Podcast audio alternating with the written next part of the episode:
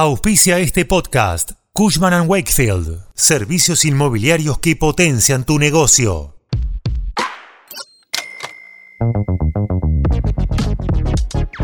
De a poco se van sumando nuevos nombres al flamante gabinete de Javier Milei, que asumirá el próximo 10 de diciembre. El presidente electo continúa con los nombramientos a cuentagotas y este viernes confirmó a Patricia Bullrich como ministra de Seguridad y a Rodolfo Barra como procurador del Tesoro Nacional. ¿Quiénes son los funcionarios confirmados hasta ahora? Cuando arranca el día, en el tren volviendo a casa o mientras salís a caminar, nosotros te contamos qué pasa y te hacemos la economía más fácil. Soy Fernando Bolán y esto es Economía al Día, el podcast de El Cronista. Seguinos en nuestro canal de Spotify y escuchanos todas las mañanas.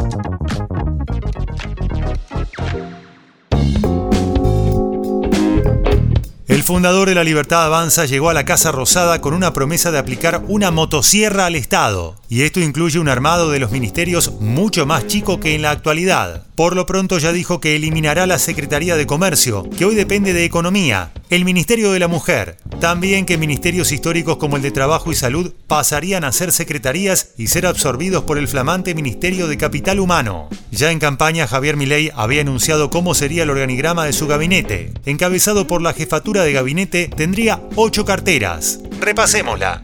Economía, Interior, Infraestructura, Cancillería, Capital humano, justicia, seguridad, defensa.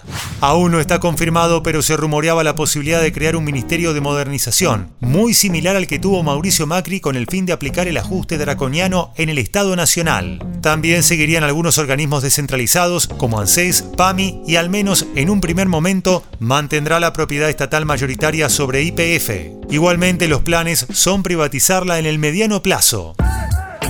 ¿Cuáles son los funcionarios confirmados? Nicolás Pose será el jefe de gabinete. Fue gerente general de la Unidad de Negocios Sur de Corporación América, holding del empresario Eduardo Eunequian. El grupo tiene la concesión de los aeropuertos a través de Aeropuertos Argentina 2000.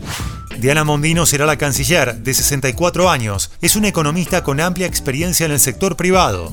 Luis Caputo irá al Ministerio de Economía. El Messi de las finanzas. Forjó un nombre propio en la City porteña en base a astucia y talento para los números. De gran trayectoria en el sector privado, hizo carrera en el Deutsche Bank, cuya filial presidió hasta que dio el salto en diciembre de 2015 cuando Cambiemos llegó al poder. Guillermo Francos será ministro del Interior. Es abogado, egresado de la Universidad del Salvador, ocupó cargos públicos desde los años 70, incluso en el gobierno de María Estela Martínez de Perón.